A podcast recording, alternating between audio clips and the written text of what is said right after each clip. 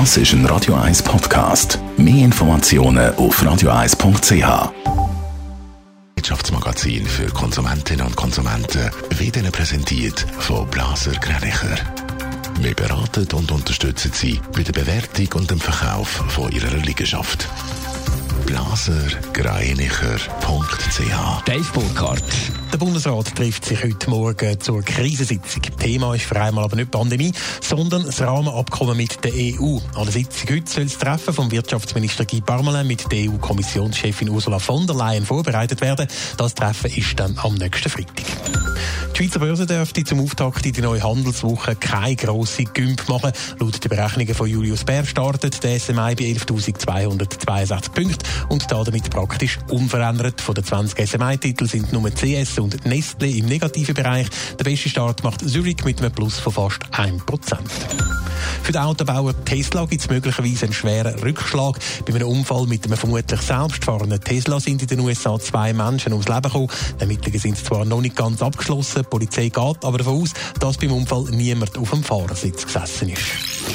Klingt eigentlich verlockend, alle Personen ab 18 mit einem Schweizer Pass oder einer Niederlassungsbewilligung sollen jeden Monat ein bedingungsloses Grundeinkommen von 2500 Franken bekommen. Über diese Idee könnten wir schon bald wieder abstimmen, Dave Burkhardt. Ja, der ehemalige Bundesratssprecher der Oswald Sick nimmt offenbar nochmal einen Anlauf. Fünf Jahre nach der letzten Volksinitiative zu einem Grundeinkommen ist eine neue Vorlage im Moment offenbar bei der Bundeskanzlei zur Prüfung. Ab Juni sollen laut dem Tag dann die Unterschriften dafür gesammelt werden. Die Vorlage vom Oswald Sieg will, dass alle Menschen ab 18 mit Schweizer Pass oder eben einer Niederlassungsbewilligung jede Bewilligung jeden Monat 2500 Franken sollen überholen. Zahlt werden soll das unter anderem mit einer stärkeren Besteuerung von Finanzgeschäften. Mit dieser neuen Vorlage erhoffen sich die Initianten mehr Erfolg als beim letzten Versuch 2016.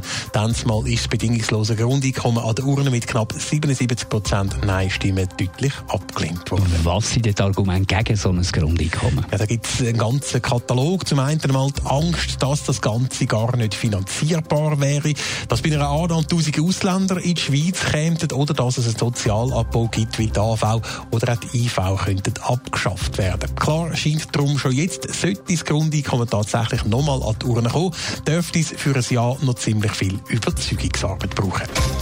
Netto, das Radio 1 Wirtschaftsmagazin für Konsumentinnen und Konsumenten.